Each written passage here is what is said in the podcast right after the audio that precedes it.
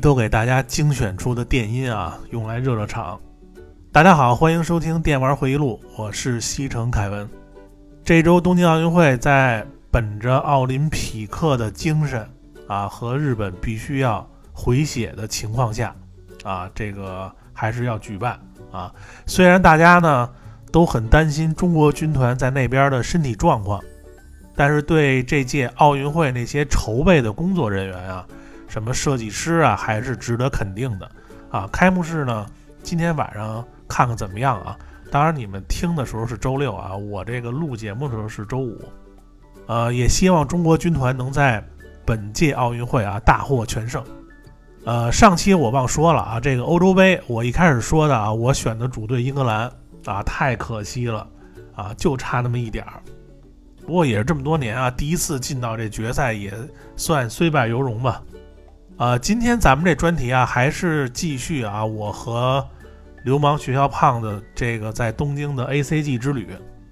呃，说之前呢，先说一下这周的一些游玩动态啊。本周最大的焦点啊，Steam 推出的一体式掌机 Steam Deck，打着 PC 游戏轻松躺着耍啊。关于这款掌机呢？呃，我觉得大家先别看什么什么处理器，什么 AMD 啊，什么轻松三 A 游戏呀，啊，七寸触控屏，什么左右触控板护法，我觉得这些数据啊都没什么用，主要是上手体验。反正根据我的经验啊，掌机市场能最终干过任天堂的还没有出现过，因为这个老任已经把这个掌机啊都研究的通透了。啊，你看世嘉、索尼这么牛逼的厂商，这个出的掌机都没有干过老任。你要说性能啊，那微软、索尼都能做出超过 NS 几倍的性能，所以它这 Steam 刚出一个，它就能成了，对不对？所以真正是不是一款好的掌机，还要看这个实际的游玩体验啊。但是如果确实各方面都表现良好啊。那相信这款绝对是非常的热卖，啊，你就拿我来说啊，能在掌机上玩这个魔法门英雄无敌这系列，就这几代，我觉得它这已经成功了。你要更别说还能玩什么 GTA 五啊，什么各种三 A 大作，我觉得这个机器啊，呃，其实出了也好啊，也能刺激一下老任啊，因为现在就他一家独大啊，这卡带卖的这么贵啊，来个有力的对手，其实也是好事儿。啊，最终受益的还是玩家，所以大家就继续啊关注这新掌机的各种消息。然后呢，就是战锤这一块儿啊，呃，因为一直呢这战锤的话题啊也没抽到过啊，加上每周呢我还会加入好多新的话题来抽。大家可能不信啊，我每次是真的会抽这话题，因因为我想和大家聊的东西太多了。我是想啊，先把这个所有的游戏机这专题都做完，然后呢，一个一个游戏具体说。你像《血缘》《黑魂》这些游戏啊，格斗游戏，像什么策略类解谜游戏，那太多了。而且我要说这个具体游戏啊，我就想把我当时玩这个游戏的每一个环节的感受，都和大家分享。反正我要说哪个游戏啊，这游戏不说白金。啊，至少我也要通几次关的程度，然后再和大家聊。我想只有这样才能让各位听友啊，尤其是玩过的听友，才能真正有这种共鸣的感受啊。所以大家就慢慢期待吧。呃，咱们电玩回忆录啊，最不担心的就是话题要说什么太多了。咱们说回战锤啊，为什么这期说战锤呢？因为这个老没抽到这话题啊，呃，很多听友也留言表示想听我说说这战锤啊。因为这个月啊，战锤又出新的模型了啊，战锤 AOS 啊，西格玛时代最新的3.0大包啊，这个三版的大包，官方中文翻译的是叫主权啊，就这个大包，我也是第一时间预定也拿到了。呃，可以说这个包啊，呃，量是非常的足啊，六十个单位的棋子啊，二十一个雷柱神兵，三十九个残暴小子，其中两个大的 HQ 啊，我觉得非常的超值啊。你像这个去年这个九版的这个四零 K 啊，不屈就两个小 HQ，HQ 的意思啊，其实它就是这个 Headquarters 的这个简称，呃，它这个意思是总部的意思。你要在战锤里边呢，一般是指一个就是能力非常强的指挥官，啊，就相当于游戏里的英雄。这三版的这个雷柱神兵啊。呃，就是咱们常说的金人儿，这个金人儿的设计呢，我觉得要比之前要帅不少啊，尤其是盾牌的设计是个亮点啊，非常的奥德赛啊，大家可以看图啊，你比如说歼灭者这个单位啊，这个盾牌呢变成了这个圆形啊，可能我说这些啊，这个不玩战锤的听友可能听的是一头雾水。其实我在没搞懂战锤的时候啊，听别人说也是跟听天书一样。呃，我觉得好像现在这些说战锤的节目吧，还有视频啊，有很多，但是呢，我觉得都是给那些会玩的人听的，没有一个能说的特别清楚简单的。啊，你就让这些新手啊一听就知道怎么回事儿。当然，这些说的人肯定是真懂，对吧？那专业术语一说啊，懂的自然懂，不懂的就更蒙圈。其实好多听友吧，可能觉得啊，一般这一听说玩军模的啊，都是那种岁数大的啊，或者是那种模型的专业人士啊，都玩军模。一般玩高达的呢，学生党居多，他这个年龄偏低啊，入门的门槛低啊。一说玩这个战锤的呢，啊，高端人士。啊！我操！一听说这人玩战锤，哎呦，这玩意儿可别玩啊，坑太深啊！你看这战锤那一小模型多贵呀，还要买各种漆，你看那漆那种类就晕了啊，好几百种，所以啊，就看看就得了，对吧？好多人都是这么认为的。但其实啊，军模我觉得啊，确实是最难的，而且一般人也确实不容易入门。呃，高达呢，我觉得啊。呃，其实高达你要想做好了，比战锤要复杂。如果你仅是速组就插上就得，啊，那我就不说什么了，啊。但如果你要想做好一点儿，呃，高达那期我也给大家都介绍了，啊，大神是怎么玩的，啊，那要比战锤可复杂多了。呃，我觉得战锤呢，其实还是算比较好入门的，啊，战锤难是难在这个桌游这块的规则，啊，以及这个。最高的这种涂装的技巧啊，这个是比较难的。你比如说，你涂一个旗手单位，呃，就是一个举旗子的一个战士，啊，一般这个旗子呢，一般人就把它的上个颜色啊，对吧？嗯，好点的呢，再加上点高光啊，弄个战损什么的。呃，一般大神级的人物啊，会直接在这个旗子上画这个图腾，或者是这个 logo 的图案啊，这种才是。战锤涂装的最高等级啊，但是一般你根本就达不到这种等级。其实啊，就一般的涂装啊，就是稍微来一点技巧性的啊，涂完以后，战锤那个棋子就已经非常漂亮了。所以根本不用看好多网上啊，你一看那个漆好几百种啊，到底是买哪个？其实它每一个种族啊，用的那个漆不是很多。啊，咱们就拿这次这个三版的这个金人来说啊，我觉得新手啊，战锤里边首选金人，对战又强，而且又好涂装啊，单位的模型还特别多，而且更新速度快啊，这个种族简直就是完美啊，呃，绝对算这个战锤 AOS 的亲儿子，呃，这个 AOS 啊，其实就是西格玛时代的英文的简称。啊，战锤模型呢，其实它分三大类，啊，一个是中古战锤，一个是战锤 AOS，还有一个是战锤 40K。好多人一看这个战锤啊，哎呦，怎么一会儿高科技的战士啊，一会儿又什么中世纪的剑与魔法的单位，太乱了。其实你要知道，它这个战锤分这个三大类，你就不乱了。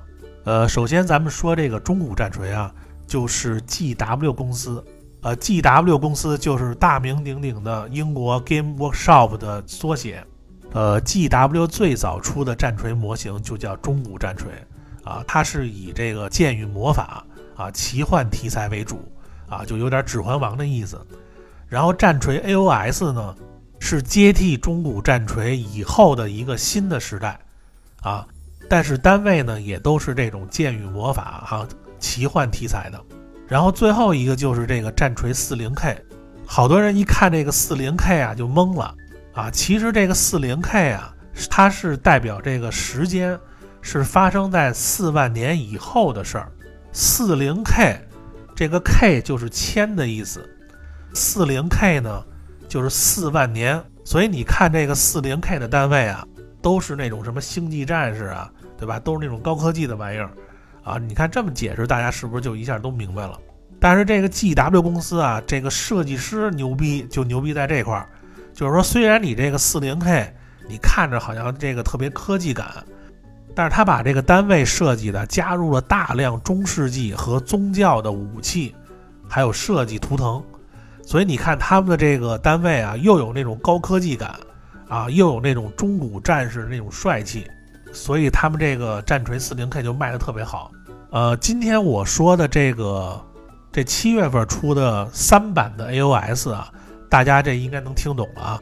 呃，就是西格玛时代的最新的模型。如果大家要感兴趣啊，这个我不是给他们做广告啊，呃，大家可以买这么一个大包啊，这个还是非常值的。呃，这个包是一百二十英镑，啊，换算成人民币是九百六十块钱，呃，你在这个某宝的各大战锤的大店里都有货，啊，不过卖的很快啊。战锤的货源呢，其实不是很多，呃，如果有喜欢的，还是早点下手。今天这期啊，咱们不是战锤啊，所以就多说了两句。呃，如果大家觉得我这么说比较清楚啊，呃，想听听战锤，还是期待我这个能够早点抽到这话题啊。到时候咱们把这个战锤这三个系列每一个种族，呃，因为我是中古战锤入手的啊，之前是哪期提过来着？就最早我是在这个英国上学的时候啊，街边有的店里有这种模型，但是由于当时啊，这个也没人告诉我这是什么东西啊。后来呢，是在北京这个西单图书大厦啊，它有一个这个旗舰店啊，看到以后就非常喜欢。呃，第一个中古战锤入手的是在一个就是长得一个特别像外国人的一个叫露露的胖子那儿，他那个店里买的啊。这个露露好像在战锤圈里还挺有名的啊。反正就是我要抽到这个话题啊，这个咱们把这个涂装啊，呃，这些什么模型啊，都会呃仔细的说一下啊。其实对战呢，我对这个战锤对战不是特别熟。啊，因为它这个规则变化太快了，啊，也没时间研究这些。反正起码让对这个战锤一点不懂的听友啊，你听完以后绝对能入门，你就知道买哪个怎么去买。呃，那行，那今天咱们这闲聊啊，就聊到这儿吧。呃，咱们赶紧说今天的话题啊，这个我和流氓学校胖子日本 ACG 之旅。呃，上一期呢，把这个第一天在日本的流程和大家都说了一下。啊，然后呢，第二天呢，我们就开始这个正式的行程。呃，第二天八点起来以后，直接奔这个新宿车站。啊，因为昨天呢，在新宿买的去镰仓的私铁票，啊，到镰仓的专线小田急，呃，先到藤泽，然后在藤泽呢换成这个江之电，因为我们买的是江之岛镰仓一日周游券儿，啊，就是说你这一天呀。你就在镰仓坐多少次车也不用再收费了，啊，这个要推荐给大家。它这个券呢，你到每一个景点买门票的时候还都有优惠，所以非常的划算。大约一个半小时从东京到镰仓啊，我和胖子一路就在这个车上睡觉。呃，这次呢是我第二次到镰仓啊，主要是这个胖子要打卡这个灌篮高手的路口，我也是为了再照一张这个照片。啊，因为上次是我和我媳妇儿去的，从香根那边过来的，那次因为下雨，所以就没怎么照。啊，没想到这一天啊还是下雨，都是那种狗呲尿啊，一会儿下一点儿，天也不晴，所以这次呢还是没有照到有太阳的。我觉得下回如果有机会啊，可以和听友组织一起去啊。呃，首先啊，镰仓这个地儿啊，它是日本中世纪初期的。一个政治中心，大家都知道啊，镰仓幕府啊，它是一个玩政权的地方，所以呢，在当地呢就建立了不少这个神社和寺庙。因为离这个东京很近，所以这个日本人在周末的时候啊，会经常去这个镰仓啊小游两天。很多日本人都喜欢去镰仓去求个福啊什么的。你像年轻人，尤其是女生啊，去这个神社求一个什么恋爱福啊，或者是平安符什么的，反正据说啊是非常的灵啊。因为我也是一个有信仰的人啊，国内就信佛，所以来到日本以后呢，肯定要拜一下当地的这个神灵。到了镰仓以后，第一站鹤冈八幡宫啊。镰仓这个地儿啊，其实它就一条线儿啊，这个有点和玩智力棋一样啊，你就一个一个点儿这么着往前走就行。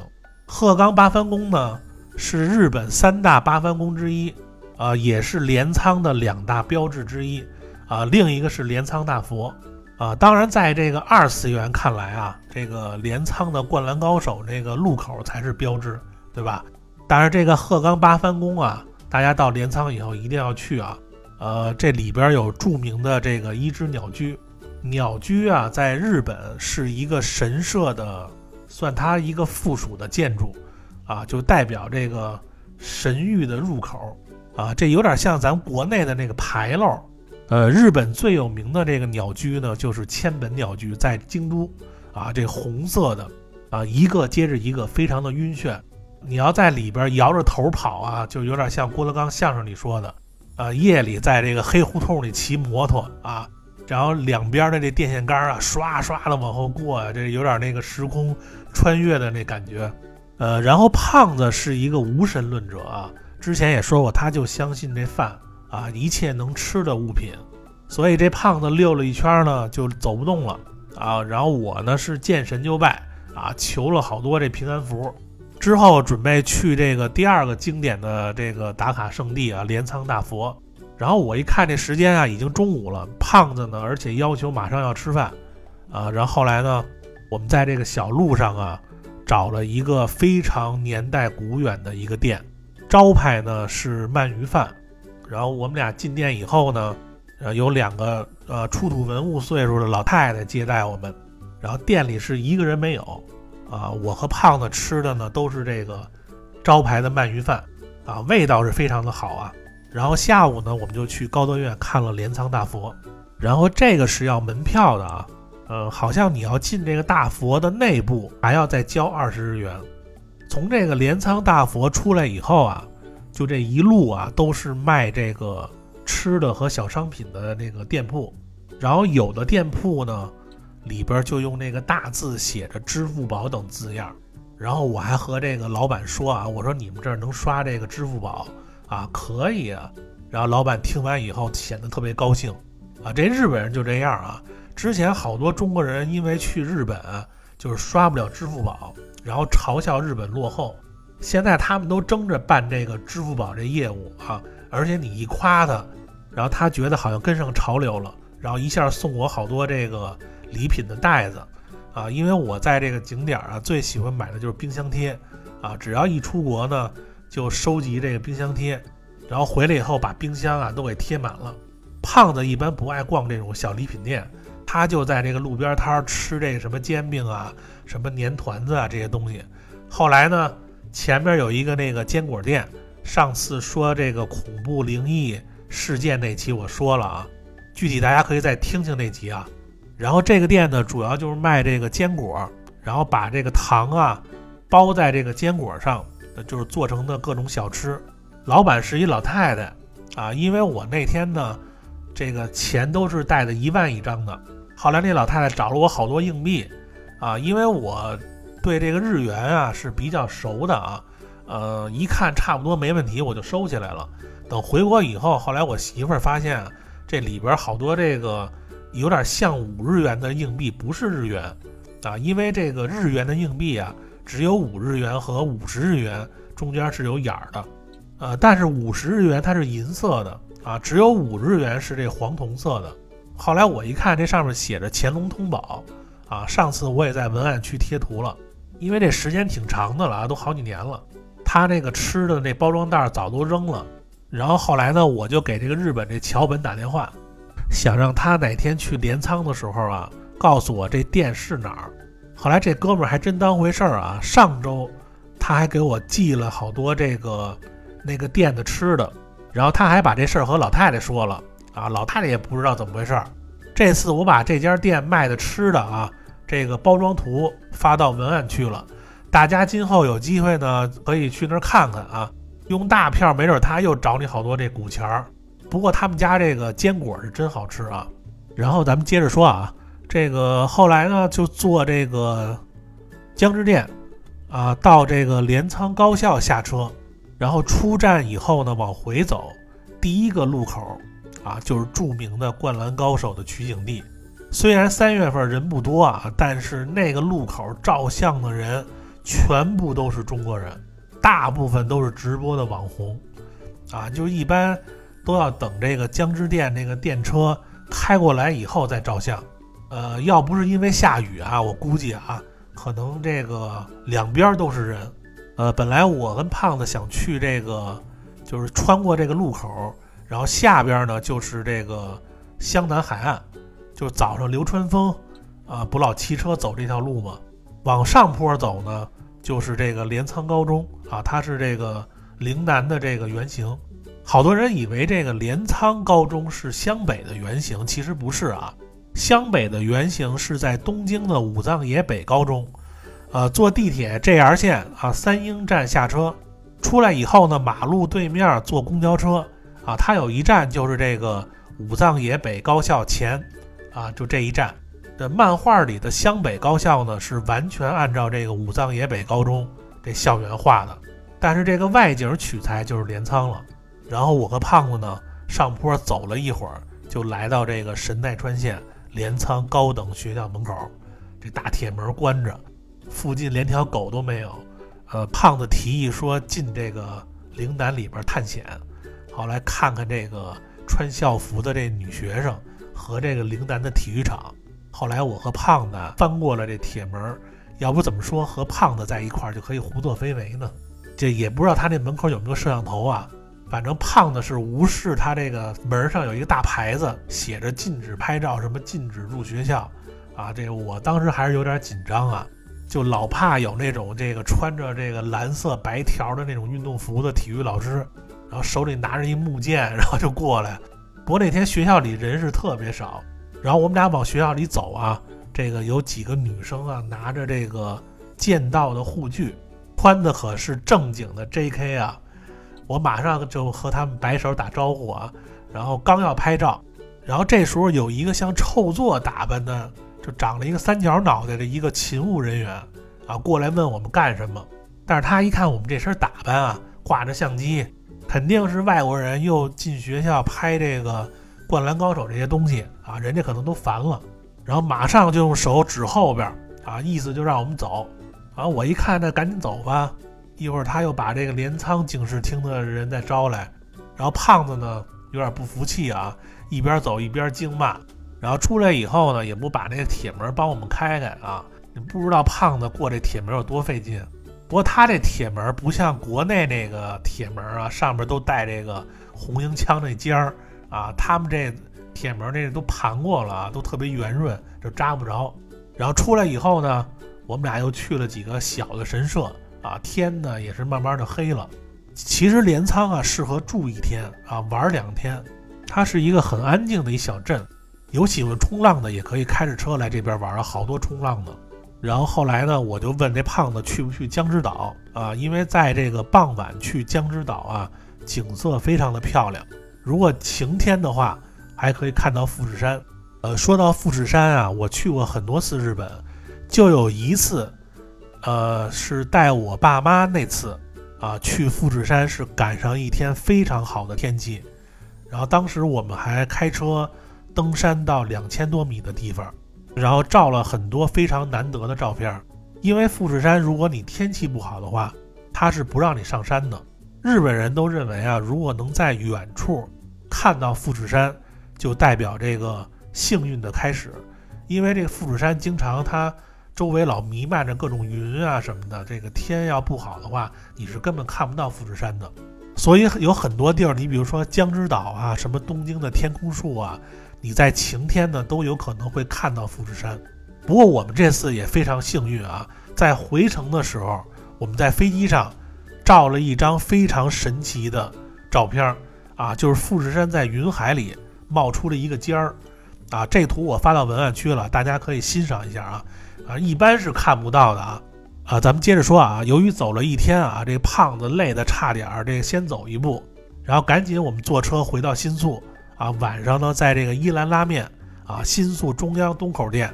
吃的，呃，之前我给大家介绍过啊，日本拉面的御三家啊，一个札幌拉面、博多拉面，还有一个喜多方拉面。呃，一兰拉面呢是属于博多拉面这一阵营的啊，起源在日本九州。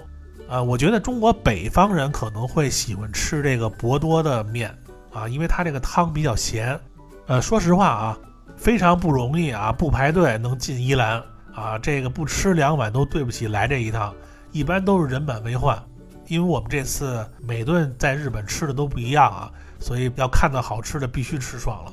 呃，吃完以后呢，我和胖子就回到秋叶原的酒店，胖子肯定是累的去泡澡了。之后我自己呢一个人啊去这个秋叶原世家街机厅玩了一会儿，这个就没办法了，因为住在秋叶原就是方便。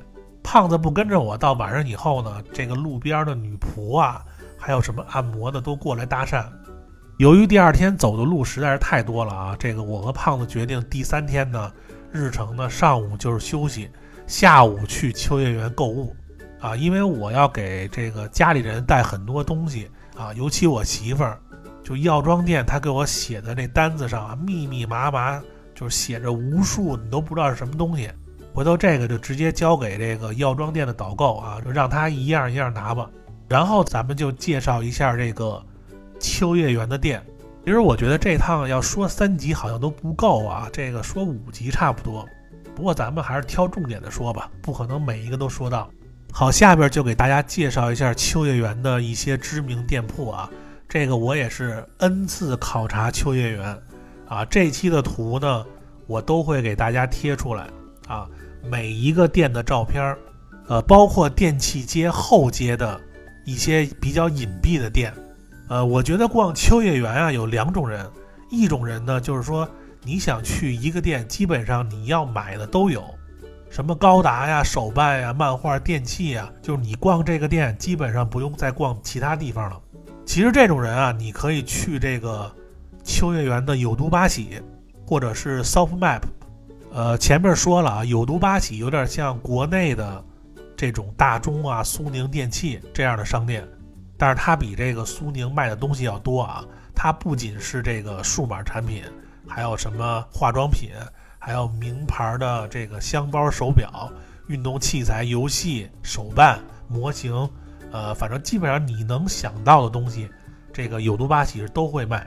呃，它比这个 Big Camera 这个店啊东西种类更多。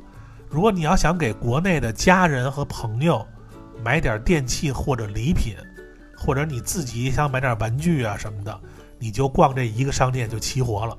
Soft Map 也一样啊，但是品种呢要比这个有毒八喜要少。Soft Map 主要是一些数码产品、游戏、动画、音乐、漫画这些。而且秋叶原的 Soft Map 的店有很多。呃，然后还有一种人啊，就像我这样啊，就喜欢去各种分类比较明确的店，不能只逛一个店啊。所以我一般每次去秋叶原的路线啊。首先啊，从这个酒店出来以后，走到地铁口，它这个地铁里边左右两边的出口，先从左边开始啊，一出来第一眼看到的就是世家四号馆啊，红色的啊，这个是以抓娃娃为主啊。从四号馆那条小过道直接走，右手边你会看到一个鲜绿色的大楼，呃，这个就是号称世界第一的。X X 用品商店啊，M S，每次我来日本啊，第一个先去这儿啊，因为据说好多国内的很多大明星也喜欢逛这家店。呃，文案图我就发了一个外观啊，发别的怕这个平台不让。呃，其实内部图我们也都拍了啊，因为我让这胖子啊去吸引店员，他这店里边不让照相，呃，店的非常的狭长。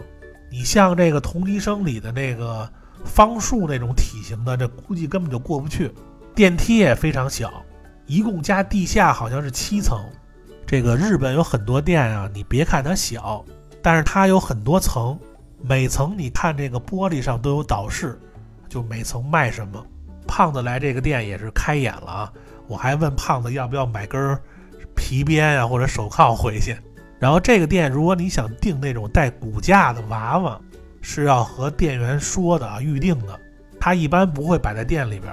所以这个店呢，才是去秋叶原真正要先逛的店。当然，未成年人不许进啊。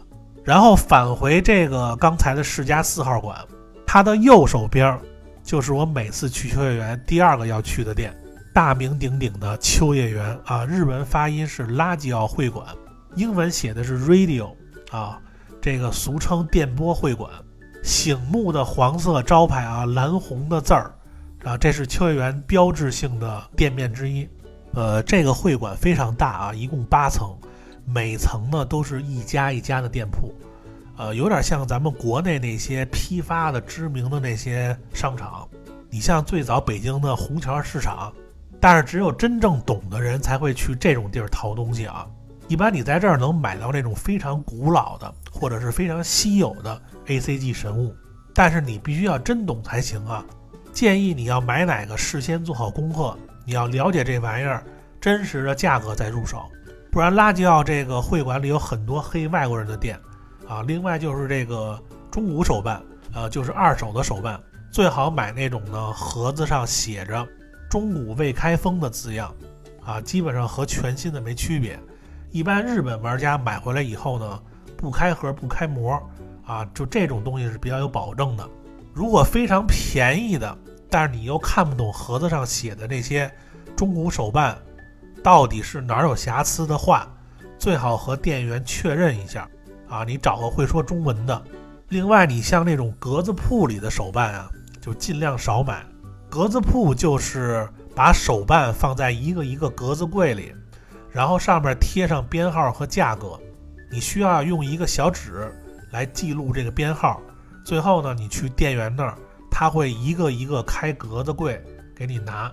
但是这些手办啊，一般是没有包装的，卖的也是非常的贵。但是如果你要看到真喜欢的就入手啊，毕竟秋叶原的东西一会儿就会被人买走。而且你如果停留的时间不多啊，建议赶紧买，省得后悔。当然，你这时间要是特别多的话啊，那肯定是要多走几个店对比一下。所以啊，这个拉吉奥会馆呢，非常的推荐。呃，胖子在里边呢，给他侄女啊，还买了很多这个手工做的日本店铺的玩具啊，非常的精致啊，我都忍不住买了一个。具体大家可以看图啊。然后第三家呢，就是这个电波会馆，再往前走，走到街口啊，秋叶原 Hobby 天国，这个应该是秋叶原除了世家啊最明显的一个大楼了，上面广告牌子啊，是中国人都认识这两个字，天国。还是那句话啊，如果你时间不多，想买一些新的手办，啊，就去这家。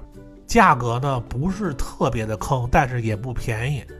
啊，一楼还是格子铺啊，基本不用考虑。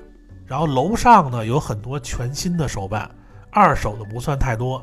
呃，另外天国里啊卖这个工具卖的特别全，啊，大家可以看看。扭蛋别在他这玩啊，非常的贵。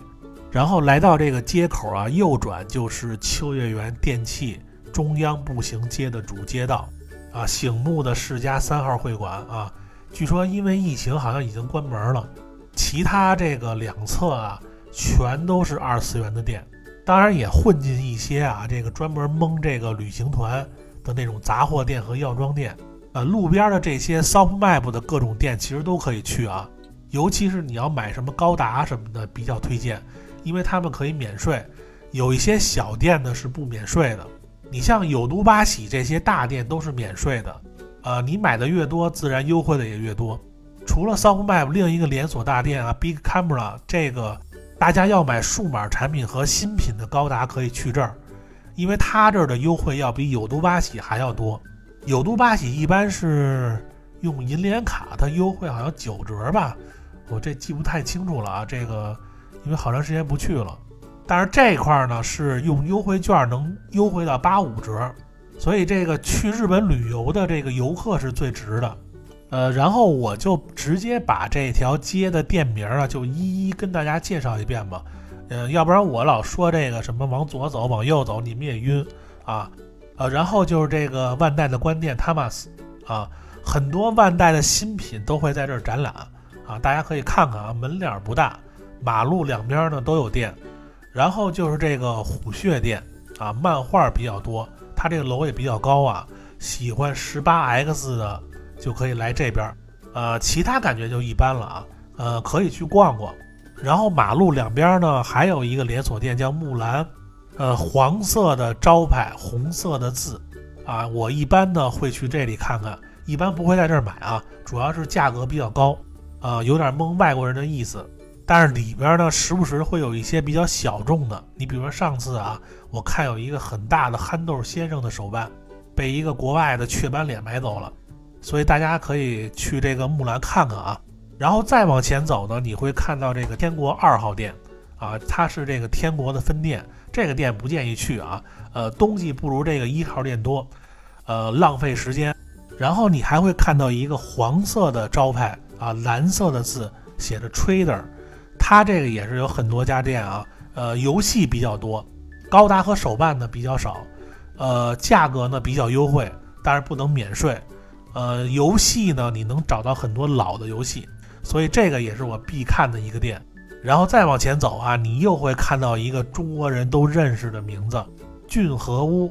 这个也是连锁，而且非常推荐大家去这家店。中古高达非常的多，成品也有，你能找到很多这个老的高达。可以说在秋叶原啊，这个这家店算这个价格最良心的一家店了。然后走到这个电器街的尽头啊，呃，有一个大楼啊，是 Temtem。啊，这家店呢，应该是军迷和这个铁道模型爱好者的天堂。但是你在里边，你要是看到这个仿真枪，你是带不回去的啊，所以也只能就看看。铁道模型非常的多，不过咱们国内好像玩铁道的不算多吧。反正这里仿真枪是真的多。然后基本上啊，这个秋叶原主街的一些店都和大家说了一遍。如果我没提到的啊。就是那些价格比较贵啊，或者是呃太小了，这个不值得你去看的店。然后过了马路以后呢，来到这个主街道后边的一条街啊，这一条街一般都是我主要看的一条街，因为你第一次来秋叶原啊，呃，有可能会在主街道看很久，但是真正的这些神物啊，都是在这条隐蔽的街道上买的。俊和屋的本馆就在这条街道上，一定要去啊！这家要比这个中央街道要大很多啊，层也多。然后俊和屋本馆旁边就是著名的大黑楼芒德拉开本店，黑色的大楼啊，红色的竖板招牌啊，建议直接坐电梯到顶楼八楼，然后一层一层往下逛。A C G 的神物和超级便宜的手办都在这块儿。我一般花时间最多的就是这个店啊，尤其是买一些这个原画集。有一次我买这个托尼的这个大神的画集，那真的是一本一本挑啊，太多了。然后腐女注意啊，五楼好像是腐女的天堂啊，一定要去啊！你们要买的这里边好像都有。然后我在这里边给这个胖子挑了一个猪头面具啊，我说你后几天万一你要干什么坏事儿，你可以马上带着这个啊，省得让人拍下来。然后要不是价格特别贵啊，胖子还真的挺喜欢这面具的。然后大黑楼再往前边走啊，就是一些知名的隐蔽的小店，一个是这个纸风船，还有一个是密林。其中纸风船的三楼啊，一楼、二楼好像都卖衣服和游戏的。三楼呢，你可以去看一下啊，惊喜不断，很多不好找的手办都能找到。然后再往前走呢，就是著名的寿屋，啊，绿色的小楼。寿屋出的新品啊，基本都会有，但是价格也比较贵啊。寿屋这品牌呢，可以听我说日本手办这期啊，大家可以再了解一下。然后三楼呢，还有这个星球大战的周边和手办啊，有好这个的，可以去看看。然后这条街上还有一个 Animate 的店啊，其实主要也是卖这个动漫相关的一些书籍啊、杂志啊、CD、DVD、游戏啊一些东西。啊，但是秋叶原这家店呢，不如池袋那个本店好。所以说到池袋的时候呢，我再给大家介绍这个 Animate 池袋本店。咱们今天主要介绍这个 Animate 旁边有一个非常非常迷你的小店，不是老司机绝对发现不了啊。这门脸呢就是一个小门儿，你要上到二楼才可以啊。店里全都是那种画面非常美的那种手办啊，这儿呢就不贴图了啊。反正你就记着，在这个 Animate 旁边啊，二楼有广告。然后我还是他们家的会员，不过不能免税，好像是。但是手办的绝对给力啊！之前那些店里都没有他这种就比较过分的手办，绝对要去看看啊！呃，我觉得印象中啊，好像就是这些店了啊。然后就是离酒店很近的这个 Book Off 啊，呃，日本最大的二手书连锁店。每天你逛累了呢，可以去这里看看书，或者是淘一点儿整套的老漫画。啊，有的品相非常的好，而且价格非常便宜。有一次呢，我在这里还认识了一个日本妹子，这个咱们下期说吧。我看今天咱们这时间啊，又说了不少了。然后我最近也是工作太多了啊。前几天超级游文化的细菌佛找我说去他们那儿串串台啊，说期节目。这好不容易有一大佬约我啊，但是最近这行程实在是排不过来，然后自己这时间都没时间录。所以我就跟他说：“我说过些日子吧，本来这期呢也是差一点就没时间录啊，坚持一下也做了。然后还是那句话啊，喜欢本节目的听友呢，一定要订阅、关注、点赞、好评啊，多鼓励鼓励啊！做一期节目真的不容易。咱们下周呢，A C G 之旅继续接着聊啊。那感谢各位收听，咱们下周见，拜拜。”